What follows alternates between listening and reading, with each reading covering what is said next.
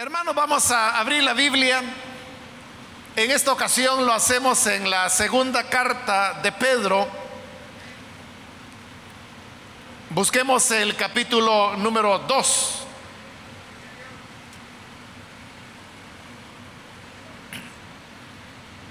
Actualmente estamos estudiando esta carta y ya hemos cubierto el primer capítulo y vamos a seguir adelante con el estudio que estamos desarrollando. Dice entonces, segunda de Pedro, capítulo 2, versículo 1 en adelante, pero hubo también falsos profetas entre el pueblo, como habrá también entre vosotros falsos maestros que introducirán encubiertamente herejías destructoras y aún negarán al Señor que los rescató, atrayendo sobre sí mismos destrucción repentina.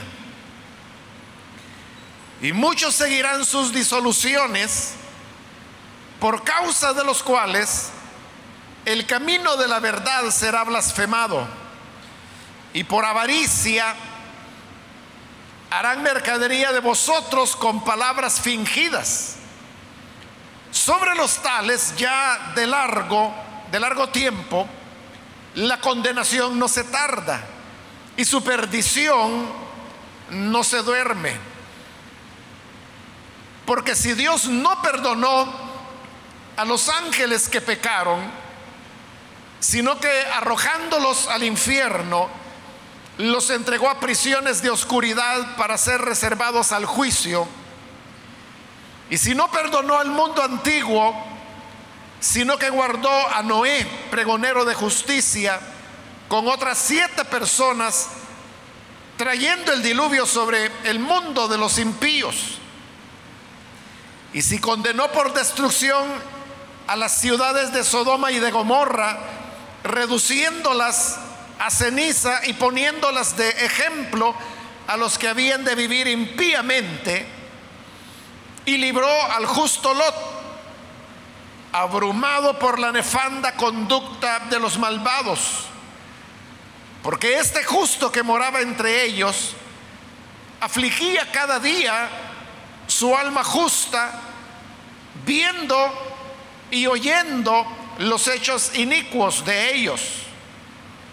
¿Sabe el Señor librar de tentación a los piadosos y reservar a los injustos para ser castigados en el día del juicio? Hasta ahí, hermanos, vamos a dejar la lectura. Pueden tomar sus asientos, por favor.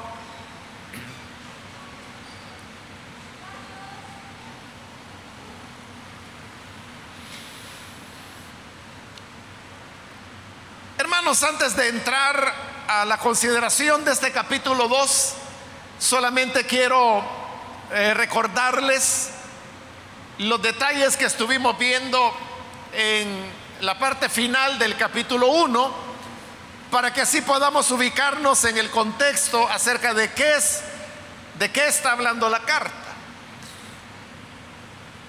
Recordemos que segunda de Pedro es una de las últimas cartas del Nuevo Testamento en ser escritas. Recordará que en la introducción le dije que hay algunos biblistas que incluso piensan que Segunda de Pedro es la última de las cartas que se escribió, incluso después del Apocalipsis. Por lo tanto, es una carta que, que se ubica definitivamente en la segunda generación de cristianos, aunque hay algunos expertos que incluso lo ubican en la tercera generación.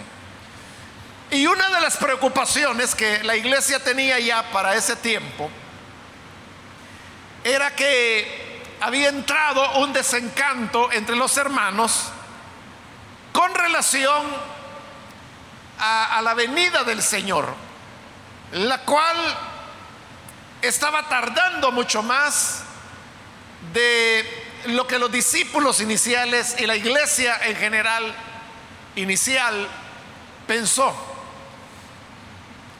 Yo le mencioné de cómo Pablo en, sus primeras cartas, como por ejemplo Primera de Tesalonicenses, él eh, veía la venida del Señor como algo inminente y así lo enseñaba, al punto de que él pensaba que aún iba a estar vivo cuando el Señor viniera. Pero cuando ya escribe otras cartas, como por ejemplo Filipenses, ahí Pablo ya introduce el elemento de que pudiera ser que para cuando el Señor vuelva, Él ya haya partido. Bueno, y el hecho es de que Pablo efectivamente murió y el Señor no había venido. Pero estos apóstoles dejaron una segunda generación de creyentes quienes seguían esperando la venida del Señor y pasó esa segunda generación y tampoco el Señor volvió. Y como acabo de decirle hace unos minutos, algunos expertos consideran que segunda de Pedro es ya tercera generación y calculan, como le dije en la introducción, que esta carta fue escrita alrededor del año 130. Estamos ya en la tercera generación. Y el Señor todavía no volvía. Es decir, que si ubicáramos segunda de Pedro en el año 130, significa que ya habían pasado 100 años desde que aquel Pablo había dicho que el Señor pronto venía de tal manera que él iba a estar vivo para su venida. Pero ya había pasado un siglo y todavía el Señor no volvía. Entonces dentro de la iglesia había, por un lado, desencanto porque la gente había perdido el ánimo. Y como lo vamos a ver más adelante en esta carta, otros incluso hasta se burlaban de la idea de que el Señor fuera a venir. Y ellos decían, no, no, si ya no va a venir, eso es un engaño. Porque noten, nada ha cambiado, todas las cosas están como desde el principio de la creación. Por lo tanto, no hay nada que indique que Él vaya a volver y es porque no va a volver. Y se burlaban de eso. Eso lo vamos a ver más adelante en la carta y vamos a ver cómo la carta trata ese problema. Pero en el capítulo 1, que es lo que vimos en la última oportunidad, ya la carta dice de que la enseñanza de la venida del Señor no es algo que sea imaginación o, un invento. Y la carta presenta dos evidencias. La primera es la experiencia que los discípulos habían tenido en el monte de la transfiguración.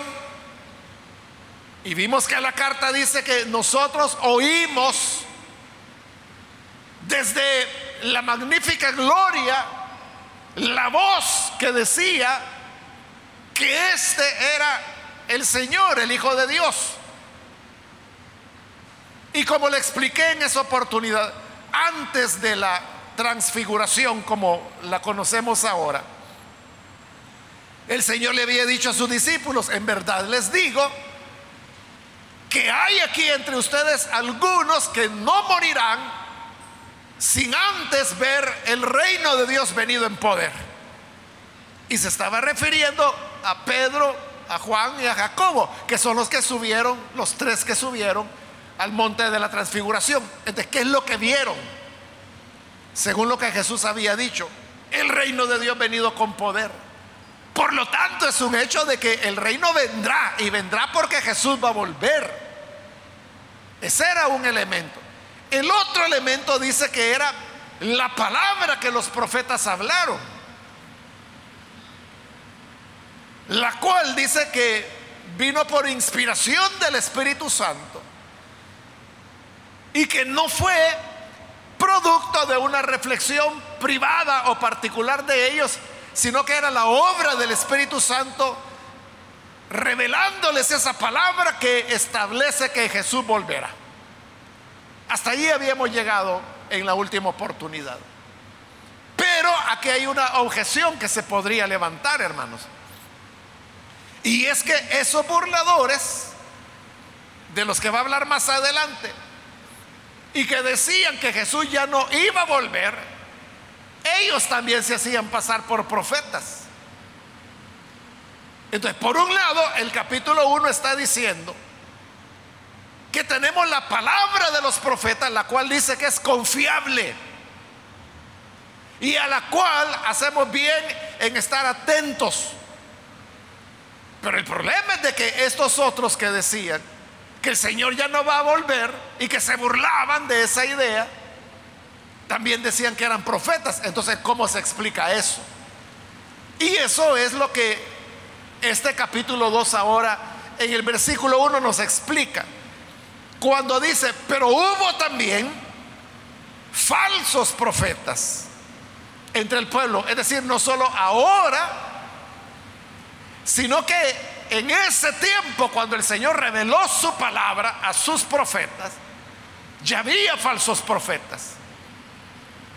Y ahí, hermanos, podemos pensar en gente como, por ejemplo, Balaán. O podemos pensar en aquellos cientos de profetas falsos que Acab tenía para que le profetizaran conforme a su gusto. Siempre hubo falsos profetas. Entonces no debe extrañarnos, dice la carta, que hoy también haya falsos profetas. Y lo habrá, hermano, en todos los tiempos mientras la iglesia sigue estando sobre la tierra. Por eso dice, hubo también falsos profetas entre el pueblo, como habrá entre vosotros falsos maestros. ¿Y qué es lo que ellos hacen? Lo que hacen es introducir encubiertamente herejías destructoras. Esta, hermanos, es una de las pocas veces que en el Nuevo Testamento aparece la palabra herejía. Solo aparece nueve veces y una de ellas es esta. La mayor parte de menciones que se hacen de la palabra herejía es en el libro de los Hechos de los Apóstoles. ¿Qué es una herejía? Herejía, hermanos, viene de una palabra griega que lo que significa es escoger. Y héresis es en el griego. Y heresis, eso es lo que significa escoger. Entonces, ¿qué es una herejía? La herejía es cuando viene, como lo ha dicho ahí el versículo, un falso profeta o un falso maestro que escoge algún versículo por aquí, otro versículo por allá, y que escogiendo pasajes normalmente tomados fuera de contexto, construyen toda una enseñanza, toda una doctrina. Y eso es lo que recibe el nombre de herejía, porque no está teniendo en cuenta la totalidad del Evangelio. Entonces, la herejía, fíjese, no es que diga, no, la Biblia no es palabra de Dios. Nosotros no vamos a creer a la Biblia, sino que vamos a creer en otro libro. O sea, eso no es la herejía. La herejía, como le digo, es escoger uno u otro pasaje, sacarlo de contexto para montar así una enseñanza. Por eso, hermanos, es que una norma básica básica de interpretación de las escrituras es que cualquier pasaje de la Biblia nosotros debemos interpretarlo teniendo en cuenta el conjunto de enseñanzas, tanto del Antiguo como del Nuevo Testamento. Es decir, usted no puede tomar un versículo, aislarlo y sobre este versículo darle usted interpretación sin tener en cuenta todo el resto de la escritura. Como le digo, eso en interpretación de la Biblia que es lo que se llama hermenéutica, esa es una regla básica, básica. Tan básica es que hasta se ha hecho popular, pero se ha hecho popular de manera popular. Y es cuando la gente dice, un texto fuera de su contexto es un pretexto. Esa, como le digo, es una manera muy popular de, expresar, pero está diciendo lo mismo que yo he dicho. Que si usted toma un texto, un pasaje de la Biblia, y lo saca de su contexto, usted lo que va a construir con él, ese versículo solo, es un pretexto para justificar cualquier cosa. Por eso le digo que es una regla de hermenéutica, pero básica, es el kinder de la hermenéutica, que para entender e interpretar un pasaje, usted tiene que tener en cuenta todo el contexto de las escrituras. La herejía lo que hace es lo contrario. Pero note, la herejía se está basando en pasajes de la Biblia.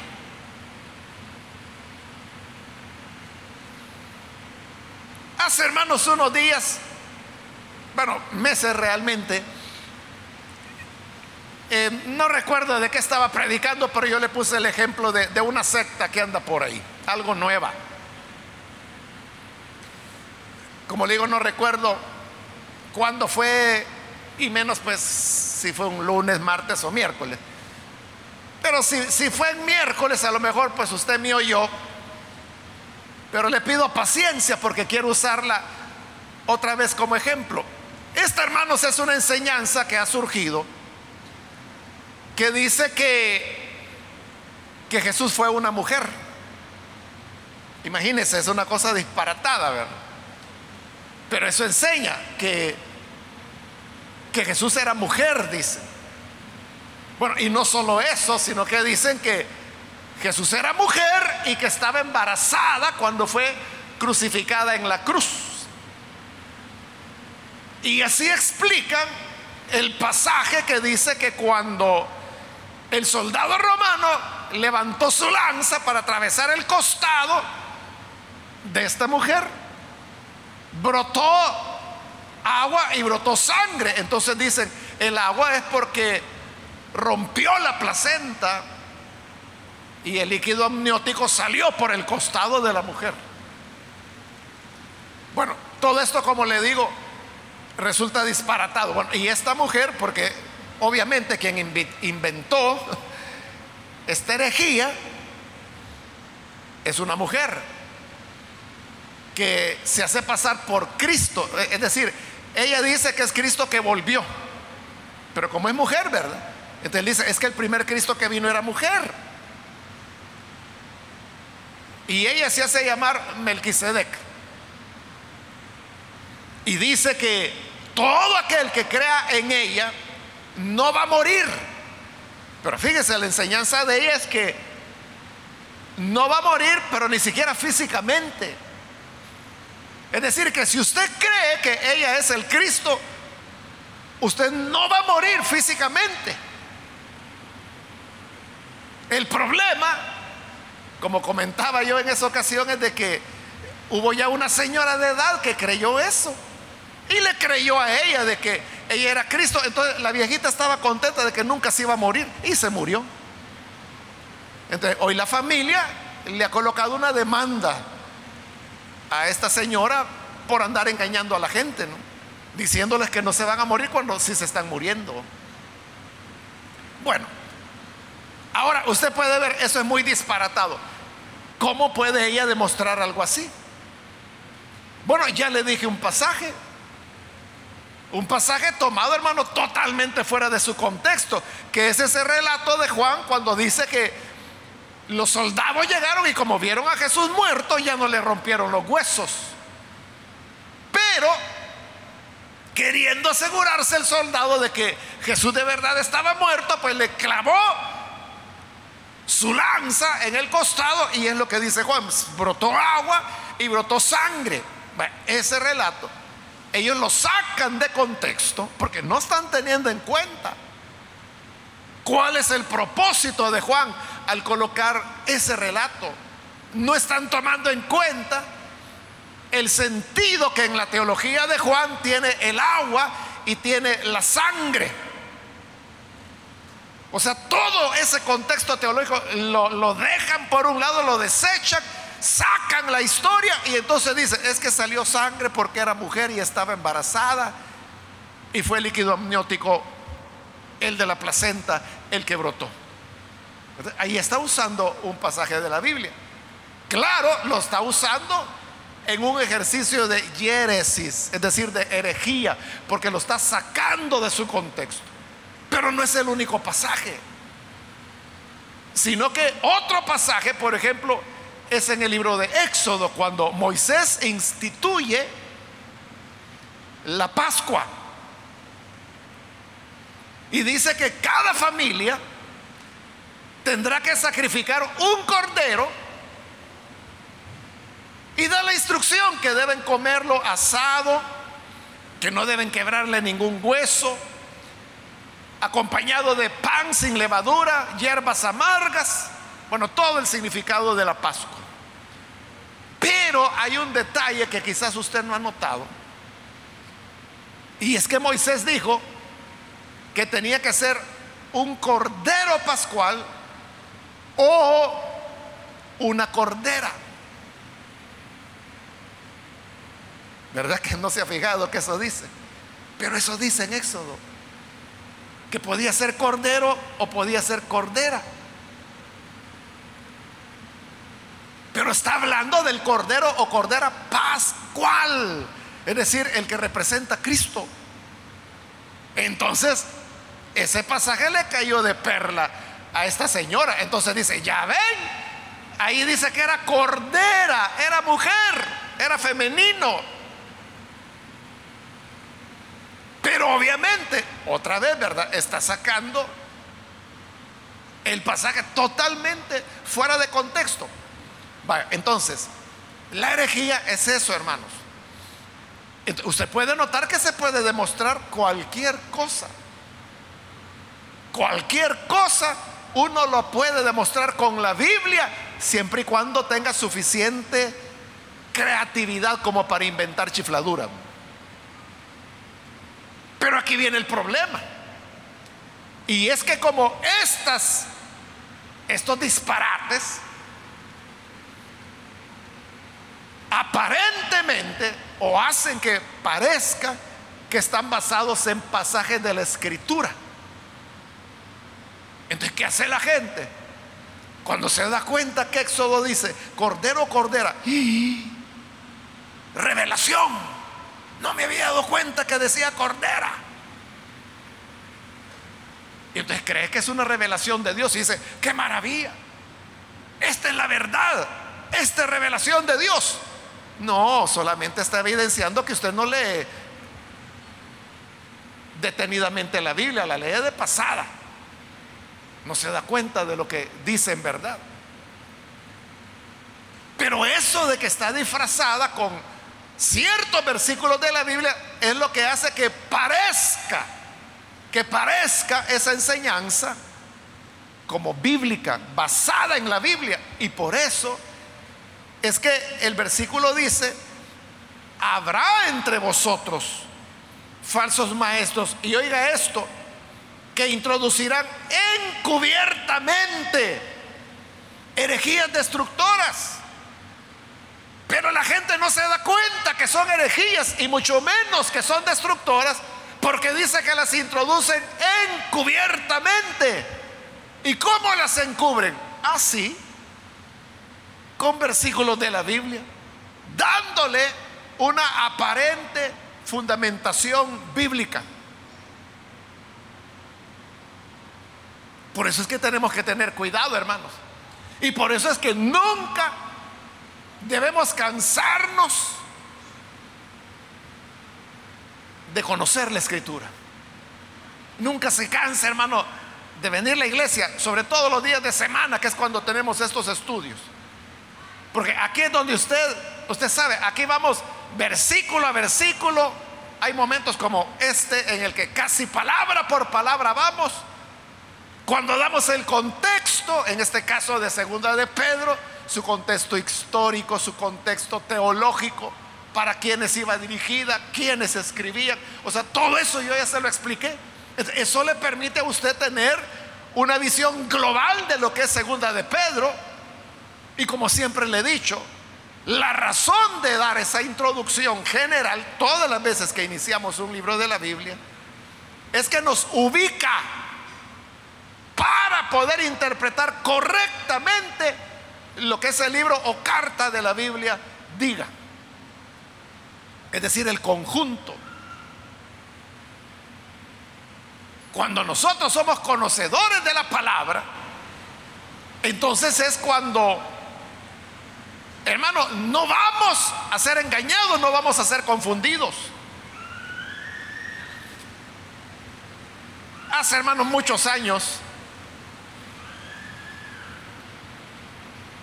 yo iniciaba la vida cristiana y entonces en una ocasión llegaron los testigos de Jehová a la casa.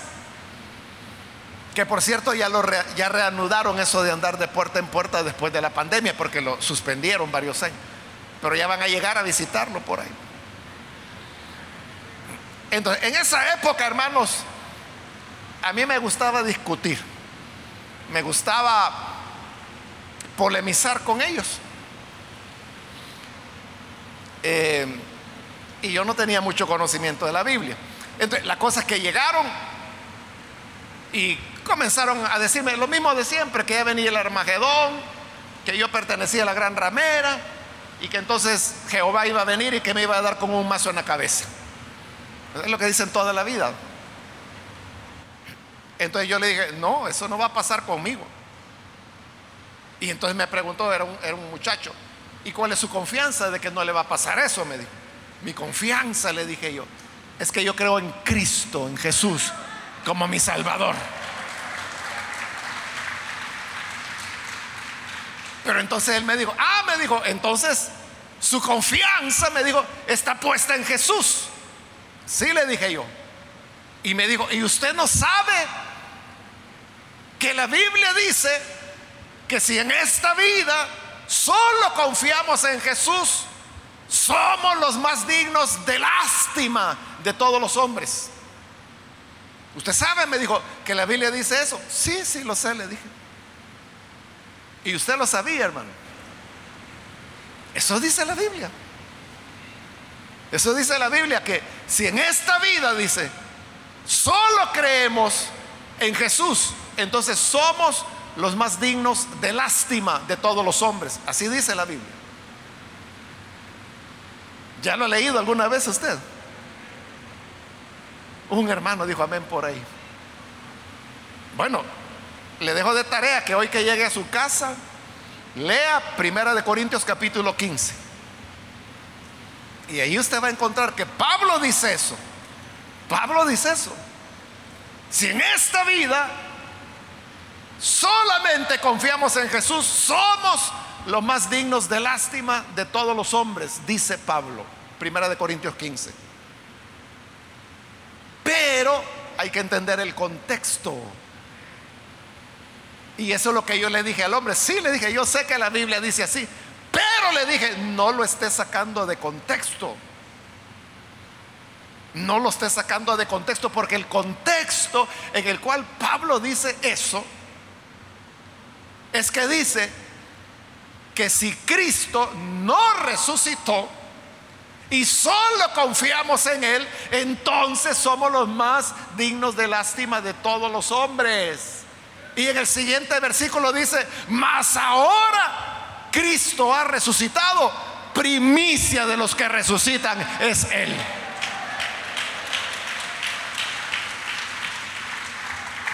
Ese es el contexto. Entonces note, por eso cuando este muchacho que me quería entuturutar, como decimos los salvadoreños, cuando él me dijo, usted no sabe que la Biblia dice que si solamente en esta vida, si solamente confiamos en Jesús, somos los más dignos de lástima de todos los hombres. Sí, le dije, yo sé que la Biblia dice eso. Pero le dije, no lo saque de contexto. Porque el contexto dice que si Cristo no resucitó y en esta vida solo confiamos en Él, entonces somos los más dignos de lástima. Pero ahora Cristo ha resucitado y primicia de los que resucitarán es Él. Entonces yo le dije, no esté utilizando mal las, las palabras del Evangelio. No ande engañando a las personas, no ande tergiversando, no ande mintiendo. Y, y, ya no quiso hablar del tema y quiso cambiarme de tema. Y yo dije, no, no, no, no, le dije, no me hable, quedémonos ahí. ¿Por qué usted anda tergiversando la palabra? ¿Por qué anda engañando a las personas? Bueno, ahí me lo topé. Porque ¿qué explicación iba a dar? Pero, porque yo conozco, conocía el, el contexto. Pero ¿qué ocurriría con un hermanito de esas hermanitas despistadas que andan abriendo la boca si nunca han leído ese pasaje? Yo le pregunté aquí hace unos minutos, usted sabe que la Biblia dice que si en esta vida solo esperamos en Cristo somos los más dignos de lástima de todos los hombres. Usted sabe que la Biblia dice eso y todos se quedaron callados. Es decir, usted quedó en duda, no sabe si la Biblia dice eso o no dice eso. Pero si yo tomo la Biblia y le muestro ese versículo y le pongo el dedo al versículo de abajo para que no lo lea, y le muestro, mire, aquí dice, allí lo dice. Y si usted no conoce la Biblia, allá va a ir al salón del reino. Ahí lo vamos a, ver vendiendo atalayas y despertado. ¿Por qué? Porque eso es la herejía. Claro, ese es un uso sin vergüenza, diría yo, ¿verdad? De las escrituras. Pero así lo hacen. Por eso es que dice que son herejías destructoras que las introducen encubiertamente. Porque le están mostrando, mire, el versículo dice esto. Y como se lo están mostrando, uy, dice, de veras. Entonces el pastor me ha tenido engañado todos estos años. Nunca me dijo que la Biblia dice esto. Usted es la que viene a dormirse a la iglesia. Usted es el que a saber en qué está pensando a la hora que aquí se está enseñando la palabra. O usted cuando lee la Biblia, quizá ya durmiéndose. En la cara le queda la Biblia toda la noche. Porque se durmió.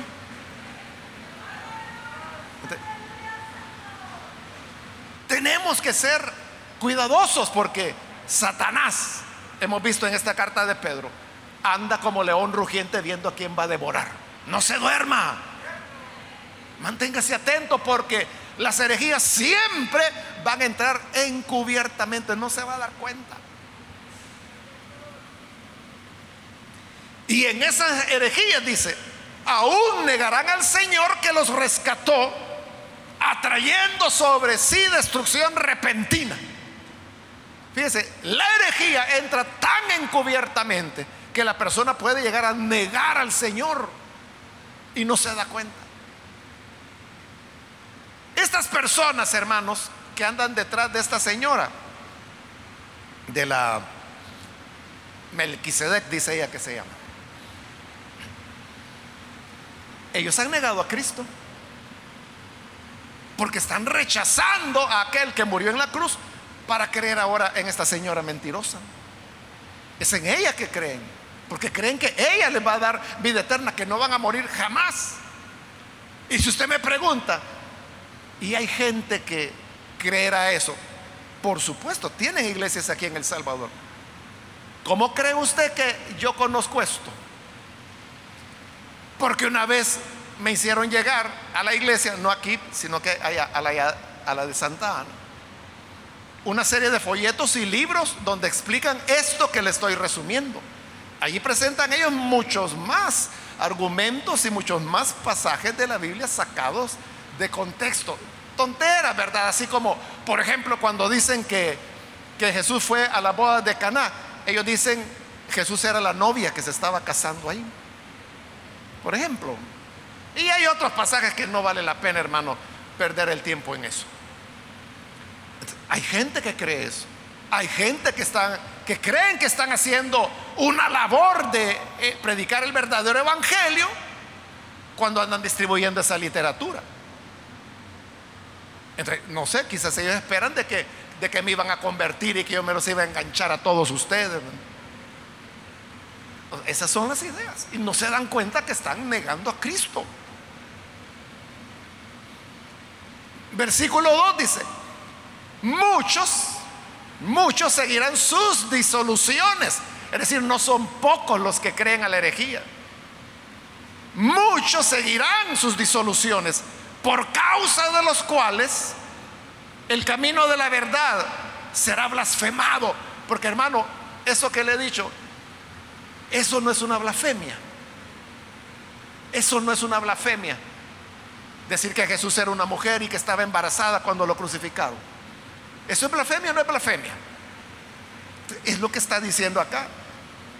Muchos seguirán sus disoluciones, por causa de los cuales el camino de la verdad será blasfemado.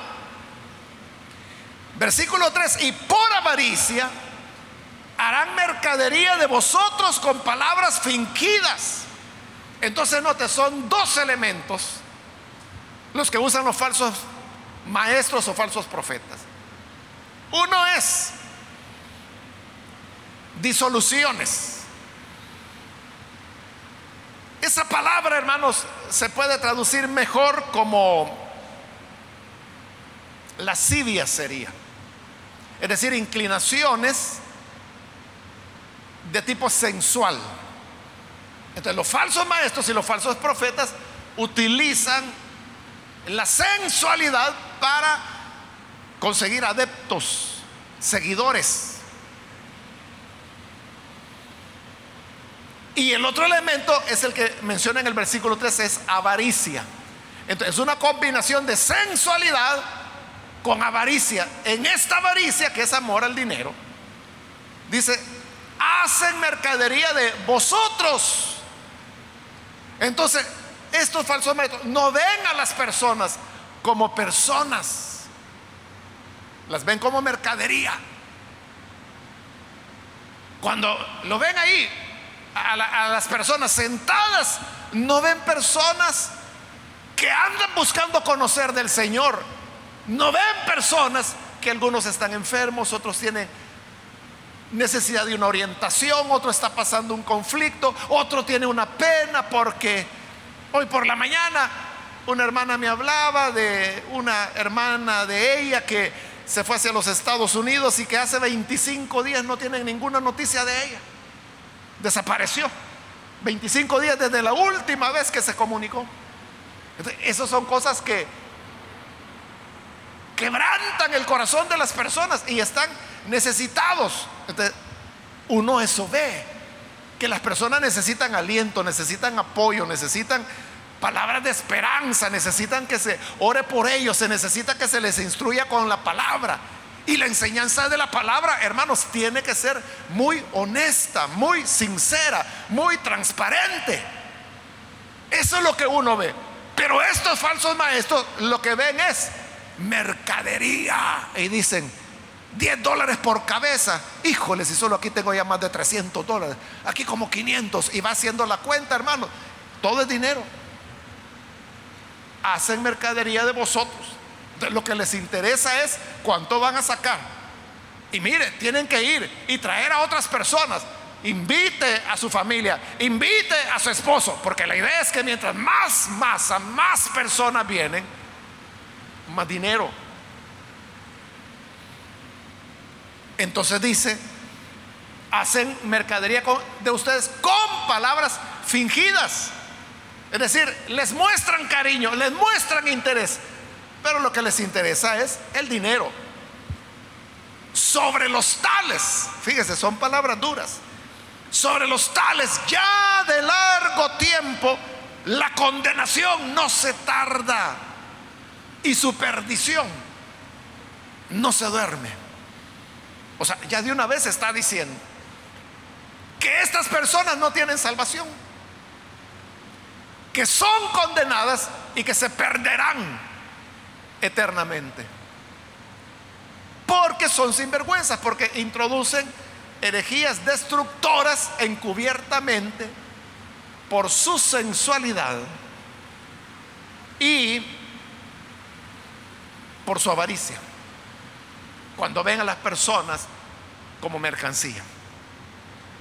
Hermanos, ya no nos va a quedar tiempo para los restantes versículos, pero nos vamos a detener hasta allí.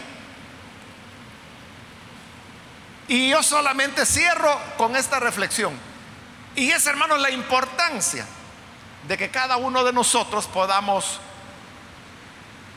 amar la palabra de Dios, conocerla de verdad. Porque ese es su seguro de vida. Eso es lo que le inmuniza. Si usted no conoce la palabra, usted se va a creer cualquier historieta que le cuenten. Y como aparentemente, ya le dije, aparentemente esas enseñanzas están basadas en la Biblia. Pero así, tomando pasajes fuera de contexto, rompiendo las normas básicas de interpretación de la palabra, engañan a cualquiera. Pero el antídoto para eso, como le digo, es conocer la palabra, o sea, tomar en serio, hermanos. Tomar en serio, conocer la escritura, asimilarla, comprenderla y vivir de acuerdo a lo que ella nos enseña. ¿Estamos de acuerdo, hermanos? Vamos a cerrar nuestros ojos entonces. Y antes de hacer la oración, yo quiero invitar a las personas que todavía no han recibido al Señor Jesús como su Salvador. Pero si usted ha escuchado la palabra y a través de ella hoy se da cuenta de, de lo peligroso que vivimos, porque como dice el versículo 1 que hoy vimos, allá en el antiguo tiempo hubo falsos profetas. Y dice, y también lo habrá entre ustedes. Siempre habrán falsos profetas, siempre habrán falsos maestros. El peligro siempre va a estar. Siempre lo vamos a enfrentar. Pero lo único que nos puede guardar es conocer la palabra. Y por eso yo quiero ahora hacer una invitación. Si hay con nosotros personas que todavía no han recibido al Señor Jesús como su Salvador, pero si usted ha oído la palabra y a través de ella se da cuenta de la importancia de creer a Jesús, hay que recibirlo a Él. Si no, podemos terminar negándolo. Hay que recibirlo a Él. Quiero invitar entonces, si hay alguien que necesita recibir a Jesús como su Salvador, en el lugar donde está, póngase en pie, en señal que usted desea creer en Jesús y con todo gusto oraremos por usted. ¿Hay alguna persona, algún amigo o amiga que necesita venir para recibir a Jesús? Póngase en pie en este momento. Reciba al Hijo de Dios.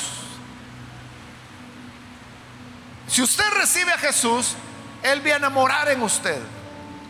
Y si Jesús está llenando su vida, ya allí el enemigo no puede entrar. Hay alguien que necesita recibir a Jesús, póngase en pie. Yo le invito para que lo haga todos los que estamos aquí ya lo hicimos en algún momento de nuestra vida. Hoy le corresponde a usted. Póngase en pie. Sea consciente de su necesidad. Y conforme a esa conciencia, reciba al Hijo de Dios. Póngase en pie. También quiero invitar si hay hermanos o hermanas que se han alejado del Señor, pero hoy necesita reconciliarse. Póngase en pie. Si se va a reconciliar, no se aleje porque cuando se debilita nuestra espiritualidad, ahí somos vulnerables al error. Por eso, reconcíliese con el Señor, póngase en pie si necesita reconciliarse y vamos a orar por usted venga, hoy es un buen momento para hacerlo.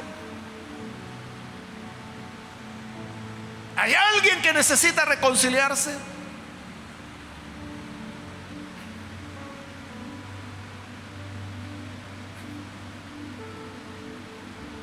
Hago ya la última invitación. Si hay alguien que necesita venir a Jesús por primera vez, o alguien que necesita reconciliarse, póngase en pie y aproveche que esta ya la última llamada que hice.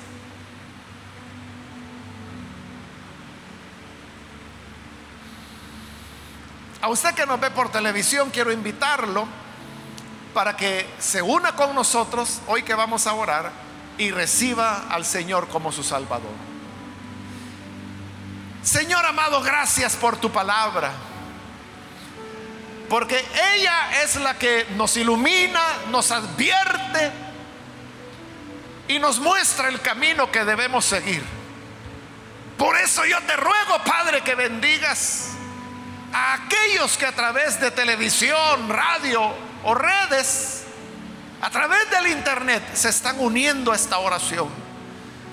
Señor, perdónales al que se entrega a ti, produce en él el nuevo nacimiento. Al que se reconcilia, restáurale. Y tanto a ellos como a nosotros, guárdanos del mal, Señor. Ilumínanos con tu palabra. Enséñanos la verdad de tu evangelio. Padre, quédate con nosotros. Y ayúdanos para que siempre, Señor, podamos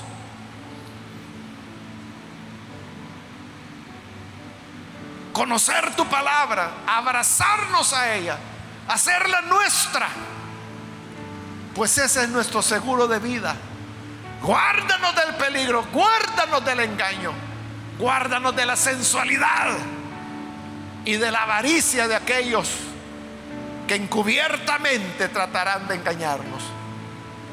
Guarda nuestros corazones para ti. Es nuestra petición. En el nombre de Jesús nuestro Señor.